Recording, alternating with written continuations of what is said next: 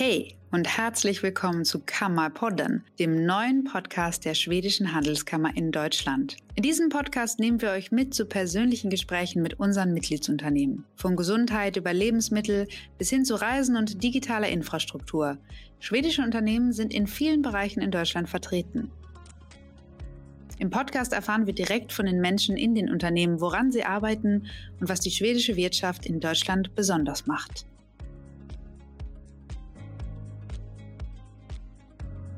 Dieser Podcast wird unterstützt von Parkstar und Rebuy Consulting. Rüberg Consulting ist der richtige Partner für europaweites Recruitment von Management und Spezialisten. Auch bei der Personal- und Organisationsentwicklung steht Rüberg Consulting Ihnen zur Seite. Alle Infos dazu finden Sie auf rüberg-consulting.de. Es gibt Neuigkeiten von unserem Partner Parkstar. Mittlerweile sind zahlreiche neue Standorte hinzugekommen. Nun sind bereits 250 Städte in Deutschland Teil der Parkstar-App. Mit der digitalen Parklösung für Unternehmen und Städte zahlen Nutzer keine Servicegebühren und Städte profitieren von attraktiven Parkraumlösungen. Mit dem Stichwort Handelskammer schenkt Parkstar jedem Unternehmen eine dreimonatige Pilotphase. Erfahren Sie mehr darüber, wo und wie Sie mit Parkstar parken können unter parkstar.de. Herzlich willkommen zur heutigen Folge des neuen Podcasts Kammer Podden.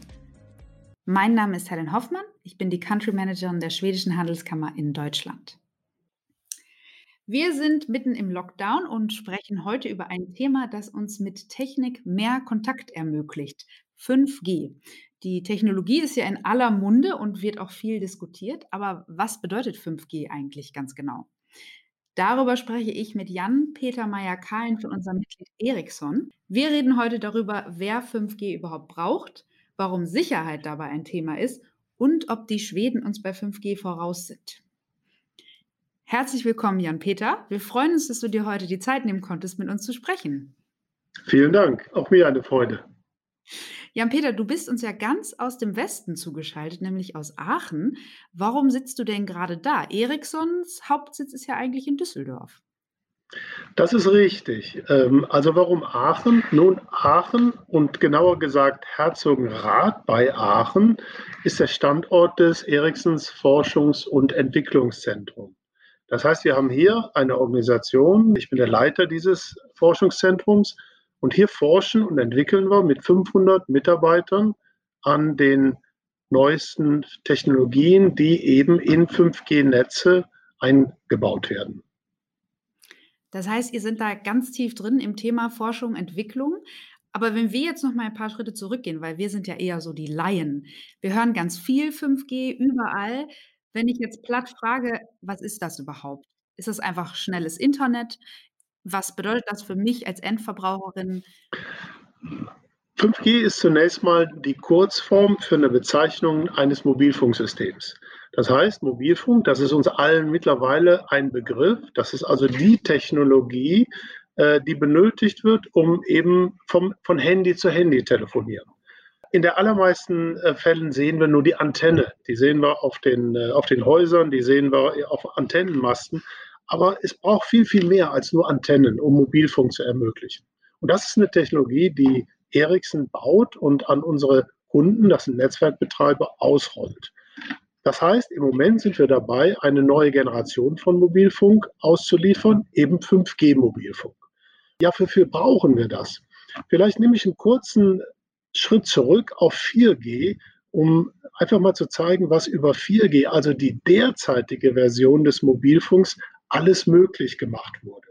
4G ist also die Version, die heute weltweit äh, zur Verfügung steht für uns als Endkunden.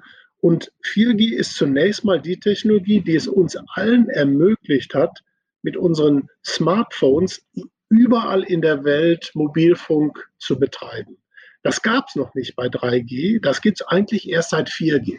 Das heißt, wir können weltweit aus einem Flieger, wenn wir denn wieder fliegen können, steigen dann schalten wir unser Mobilfunkgerät an und wir können überall auf der Welt telefonieren, erreicht werden, Internet zugreifen. Und das ist erst mit 4G möglich geworden. Jetzt gibt es 5G. Das heißt, was machen wir jetzt? Jetzt haben wir sozusagen eine neue Version des Mobilfunks. Und diese neue Version des Mobilfunks gibt uns als Endkunden ganz andere Möglichkeiten, die wir bis jetzt nicht gehabt haben. Das heißt, bei jeder neuen Version einer Technologie gibt es natürlich immer das höher, schneller, weiter. Das heißt, wir werden mit 5G werden wir eine größere Datenrate zur Verfügung haben. Also zum Beispiel die von uns, die viel Videos Download machen oder Datendownload, das wird alles sehr, sehr viel schneller gehen. So circa tausendmal schneller. Das können wir uns fast gar nicht vorstellen, aber es wird viel, viel, viel schneller gehen. Das ist ein Unterschied, den wir feststellen werden. Ein weiterer Unterschied ist, das hat eine Konsequenz. Zum Beispiel, wenn wir in Städten sind, wo ganz viel Mobilfunk von äh, Kunden benutzt wird, das kennen wir alle, dann geht unsere Datenrate runter. Das werden wir nicht mehr sehen. Das heißt, wir werden auch an Plätzen, wo viele Bürger sich zur gleichen Zeit aufhalten, äh, sehr viel höhere Leistung aus dem Mobilfunk für mein Handy bekommen. Das ist eine andere Sache, die wir sehen werden als Consumer. Dann was aber wirklich interessant wird, 5G bringt uns nicht nur mehr Daten, also höhere Datenraten, sondern 5G ist, bringt auch etwas. Die Techniker sprechen davon Latenz. Das heißt, es ist möglich, sehr viel schneller Signale von der Applikation zum Endkunden zu schicken. Wie sehe ich das? Das sehe ich zum Beispiel darin, dass ich, wenn ich einen Download, wenn ich ein Streaming mache oder wenn ich einen Videocall mache, dann gibt es kein Ruckeln mehr. Das heißt, ich habe eine viel höhere Leistung, die ich aus dem Netz abrufen kann. Das bedeutet auch, wir können Applikationen wie zum Beispiel virtuelle Realität. Das ist eine Technologie, die sich sehr schnell entwickelt hat. Und virtuelle Realität mache ich normalerweise, indem ich zu Hause mit einem Kabel verbunden bin an mein vielleicht WLAN-Netzwerk und von dort mit einem Kabel ins Telefonnetzwerk. Das werde ich in Zukunft alles mobil machen können. Also die Gamer unter uns, die zum Beispiel virtuelle Realität in Gaming-Anwendungen haben, die auch darauf angewiesen sind, ganz schnell zu reagieren, die können das in Zukunft ohne Kabel machen. Die können das also mit einem Mobilfunknetz machen. Das ist zum Beispiel eine Anwendung, die wir heute gar nicht machen können mit Mobilfunk, die wir in Zukunft machen können große Auflösung zum Beispiel. Wir haben heute kleine Handys, das heißt in Zukunft, dass da die Datenrate viel höher sein wird, können wir Handys benutzen, die zum Beispiel sehr viel höhere Bildschirmauflösung haben. Eventuell auch größere Bildschirme, denn da brauche ich natürlich sehr viel mehr Daten ans Endgerät. Ist ein anderer Beispiel, das äh, mit 5G ermöglicht wird und was wir als Endverbraucher, als Endkunden dann wirklich sehen werden. Das ist ja also tausendmal schneller, das kann man sich ja wirklich kaum vorstellen. Und du hast auch erwähnt 4G, es gab ja auch 3G, die nicht mehr ganz jung unter uns erinnern und sich ja da auch noch gut dran. Gibt es denn eigentlich eine Grenze? Also das, wird das irgendwann 10G geben oder äh, ist tausendmal schneller jetzt auch schon so, ein, so eine gewisse Grenze, die erreicht ist? Das ist eine interessante Frage. Wird es 10G geben? Also ich sage erstmal für 5G, also fünf Generationen von Mobilfunk, haben wir ungefähr 40 Jahre benötigt. Das heißt, in unserer Industrie reden wir davon, dass wir ungefähr alle zehn Jahre eine neue Version von Mobilfunk entwickeln. Das heißt nicht, dass zwischendrin auch neue Änderungen in die Netze eingepflegt werden. Das machen wir natürlich ständig. Aber so eine grundlegende Änderung findet alle zehn Jahre statt. Das heißt noch 60 Jahre bis, äh, bis 10G. Noch ungefähr 60 Jahre bis 10G. Das heißt, es wird immer eine Weiterentwicklung geben und äh, auch das werden wir sehen. Zum Beispiel jetzt haben wir angefangen, bei unseren Forschern mit 6G zu arbeiten. Also es gibt die ersten Überlegungen, was können wir denn mit der nächsten Generation von Mobilfunk, die dann gefühlt 2030 ausgeliefert wird, machen. Wir fangen da sehr früh an, denn was wir machen, wir machen das nicht nur alleine, also nicht nur Ericsson macht das, sondern wir machen das gemeinsam mit allen Industrieteilnehmern, also allen Herstellern, allen Kunden, Mobilfunkoperatoren und seit 5G auch mit der Industrie. Denn auch die Industrie ist ein neuer interessierter Kunde von Mobilfunk. Wir machen das zusammen und dann reden wir von Standardisierung. Denn wir wollen sicherstellen, dass diese Systeme, auch wenn sie von verschiedenen Lieferanten kommen, immer weltweit überall zusammenarbeiten können. Und auch deswegen können wir mit unseren Cellphones in jedes Land der Erde reisen, das Cellphone anmachen und wir bekommen Zugriff auf das Netz. Das ist ein großer Erfolg dieser Standardisierung in unserer Industrie. Ja, das ist auf jeden Fall was, was auch jeder merkt. Also das ist wirklich ein, ein, Vorteil, dass man jetzt zum Beispiel in die USA reisen kann und da nicht immer gleich ein neues Handy dabei haben muss. Das sind ja jetzt schöne Sachen, das klingt alles sehr, sehr schön und greifbar, aber es ist ja auch ähm, ein ganz wichtiger Teil von gewissen Tätigkeitsfeldern. Und zwar ist es so, dass der Präsident des Bundesnachrichtendienstes, Bruno Kahl, sogar gesagt hat, das 5G-Netz ist eine entscheidende kritische Infrastruktur der Zukunft. Ähm, das klingt ja schon fast ein bisschen bedrohlich. Warum wird 5G als kritische Infrastruktur gesehen? Erstmal der, die Bedeutung von kritischer Infrastruktur. Kritische Infrastruktur ist äh, technologische Infrastruktur, die notwendig sind, um kritische Dienste in der Gesellschaft anbieten zu können. Beispiel Kommunikation von äh, Feuerwehren, Kommunikation von Polizeibehörden ist extrem wichtig, extrem kritisch und wir wollen es erreichen, dass diese Art von Kommunikation besonders sicher ist. Deswegen kritische Infrastruktur. Jetzt ist es so, dass wir bis jetzt Mobilfunk benutzen, um Endkunden zu erreichen. In Zukunft wird 5G aber nicht nur dafür benutzt, sondern 5G wird auch im industriellen Maßstab eingesetzt werden. Also die Fachleute der Produktion reden da von Industrie 4.0. Die haben also eine Vision, dass Fabriken in der Zukunft nicht mehr starre Bänder, starre Linienproduktion darstellen, sondern sehr viel flexiblere Produktion ermöglichen. Das bedeutet, in Fabriken müssen wir die Bänder, die Roboter, die Teile, die gefertigt werden, möglichst mobil von einem Ort zum anderen fahren. Das heißt, all diese Geräte wollen wir ohne Kabel betreiben können. Also der Industrieroboter in Zukunft soll ohne Kabel, ohne Datenkabel, übrigens auch ohne Energiekabel, denn das werden wir in Zukunft induktiv über den äh, Boden machen, dann bewegt sich dieses Teil in der Fabrik. Und jetzt wird schon klar, dass das wenn wir nämlich diese Technologie in Fabriken einsetzen, geschützt werden muss. Denn es kann ja nicht sein, dass von außen jemand sich in diese Fabrik einwählt, um dann den Roboter umzulenken. Das wollen wir eigentlich nicht. Und deswegen äh, entwickelt sich an diesem Beispiel, aber auch an anderen Beispielen Mobilfunk als kritische Infrastruktur. Wir müssen also besondere Sicherheitsvorkehrungen machen, um zu verhindern, dass von außen ähm, ein, Eingriffe äh, vorgenommen werden in diese Mobilfunktechnologie.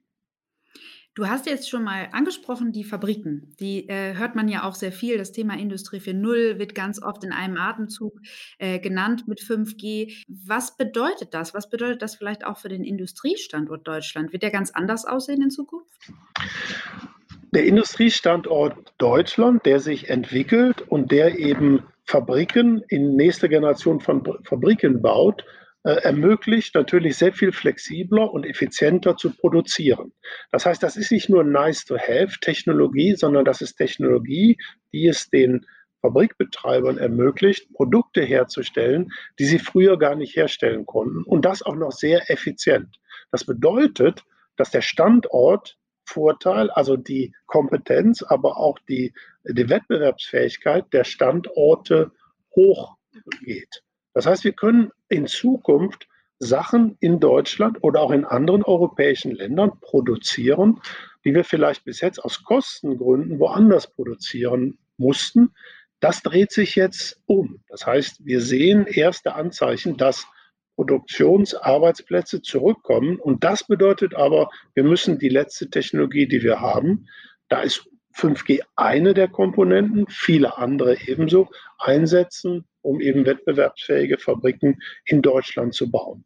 Als kleines Beispiel, Daimler hat äh, vor wenigen äh, Wochen seine modernste Fabrik, die es bis jetzt gibt, eröffnet, um hier den letzten Stand von Produktionstechnologie zu verbauen, Dazu gehört auch 5G. Auch 5G ist dort äh, von Ericsson äh, eingebaut worden, um eben anhand dieser Beispiele zu zeigen, wie wir Produktion in der Zukunft machen können.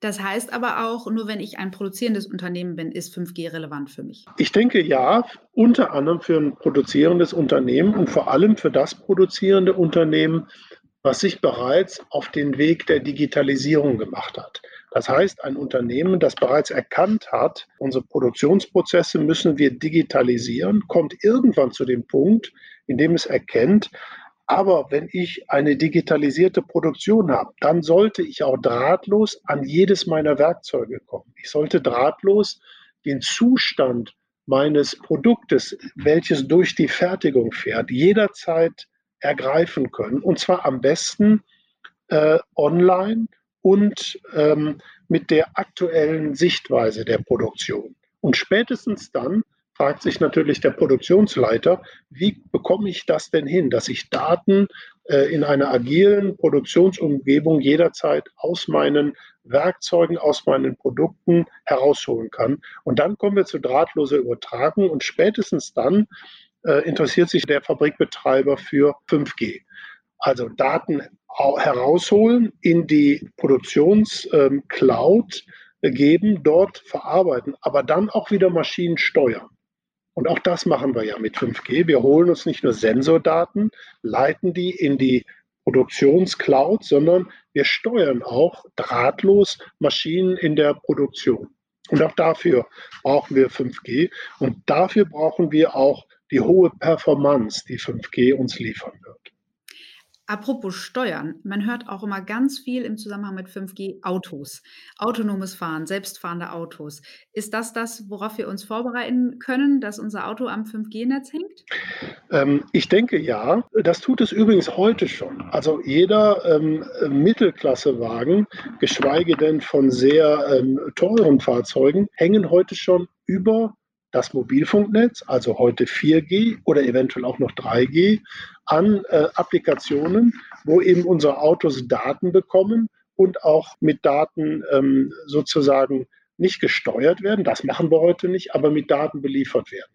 Jetzt denkt natürlich die Industrie, vor allem die Automobilindustrie, daran, mehr und mehr dieser Fahrzeuge zu automatisieren, also Assistenzsysteme weiterhin einzubauen, bis zu dem Punkt, wo wir auch vielleicht autonome Fahrzeuge haben.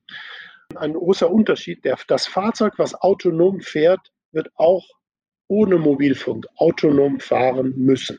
Es wird also nicht ähm, erwartet werden, dass wir Mobilfunk brauchen, um die grundsätzliche Mobilität eines autonomen Fahrzeugs sicherzustellen.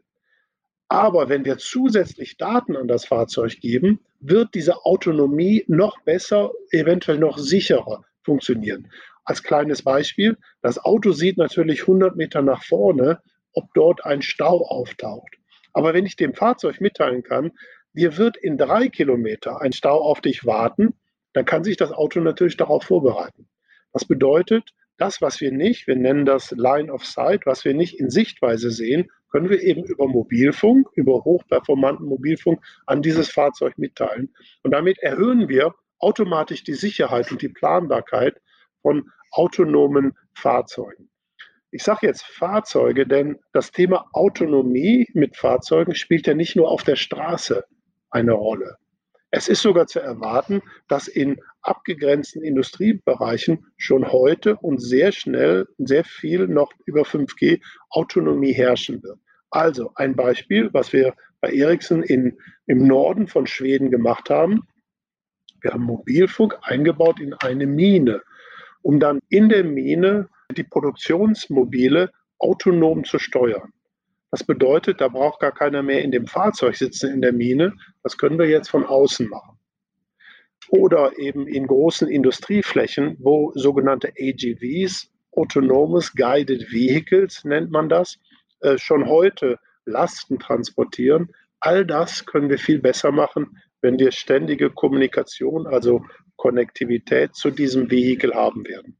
Das heißt, das, was wir heute auf Industrieflächen schon in der Produktion einsetzen, was sich weiterentwickelt, wird irgendwann dann auch wahrscheinlich im Straßenverkehr zu sehen sein. Ganz wichtig in der derzeitigen Phase der Entwicklung, denn wie 5G in Industrien eingesetzt werden kann, ist nach wie vor in einer Entwicklung. Hier wird viel Innovation betrieben. In dem Zusammenhang ist es vielleicht interessant zu beschreiben, dass wir auch hier in Aachen ein Innovations- und Forschungsnetzwerk mit 5G aufgesetzt haben. Das ist übrigens nach meinem Stand des Wissens heute immer noch Europas größtes 5G-Forschungsnetzwerk. Das haben wir hier aufgebaut für das Fraunhofer Institut, das Fraunhofer IPT hier in Aachen. Und dort testen wir neue Anwendungsfälle von 5G in der Produktionstechnologie. Das macht das Fraunhofer nicht nur hier in Deutschland, das macht das Fraunhofer auch in Schweden. Es gibt also eine Forschungspartnerschaft zwischen Deutschland und Schweden und unter anderem das Fraunhofer als breit aufgesetztes Forschungsinstitut ist in beiden Ländern unterwegs, um hier gemeinsam mit Schweden äh, Forschungsprojekte durchzuführen, Erkenntnisse zu bekommen und die dann in der Produktion einzusetzen. Apropos Schweden, das ist ja für uns immer hier Thema. Du hast jetzt schon erwähnt, es gibt diese sehr rege Zusammenarbeit zwischen den beiden Ländern. Und die Schweden sind ja sehr digital affin. Da fragt man sich natürlich direkt, wie weit sind die denn schon mit 5G und sind die uns mal wieder voraus? Schweden ist in der Tat ein Land, was den Einsatz von Technologien immer ganz vorne, ganz vorne dabei ist. Ich konnte mich selber davon überzeugen. Ich habe in meiner äh, Laufbahn bei Ericsson auch fünf Jahre in Stockholm gearbeitet, auch mit der Familie dort gelebt und durfte das sozusagen am eigenen Leibe erfahren, wie technologieaffin die Schweden sind.